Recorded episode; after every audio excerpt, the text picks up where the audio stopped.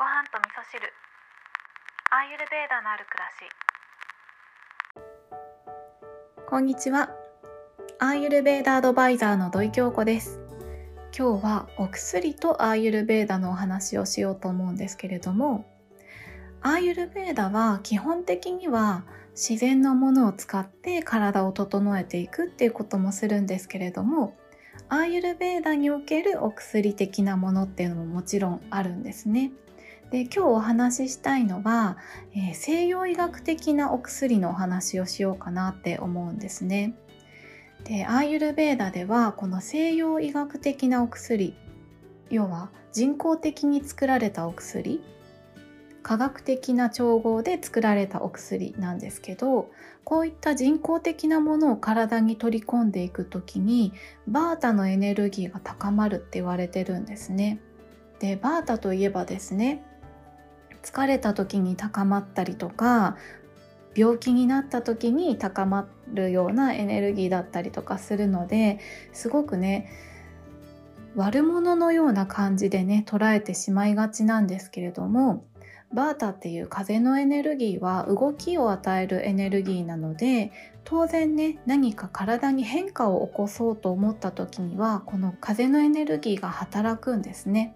なのでお薬を飲んだ時にバータが高まらない場合には逆にね変化が望めないじゃないかなって私は思うのでお薬を飲めばバーターが高まるっていうのは当然のことだと思うんですね。なのでまあ現代はね自然のものだけで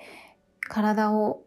良くしていきたいっていう方もいらっしゃると思うんですけれども忙しく働いている方っていうのはどうしてもゆっくり治していくっていうのが難しい場合もあるので西洋医学的なお薬を取り入れて体を調整していくっていうことが必要な方もいらっしゃいますよね。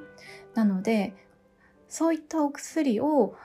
使う時っていうのはあそうだなバータが高まるんだっていうのが分かっているとバータが高まりすぎないようなケアをしようっていうふうに考えることができますよね。例えば安静にする。よく眠る。暖かくて水分と油分がたっぷり入ったお食事をとるようにする。消化のいいお食事をとるようにする。おかゆとかね本当に病気の時におかゆ食べるっていうのは理にかなってるなっていうふうに思うんですけど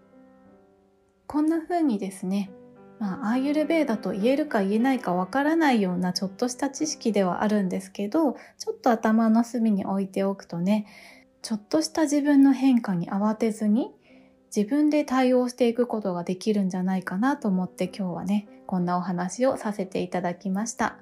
今日も聞いていただきましてありがとうございます。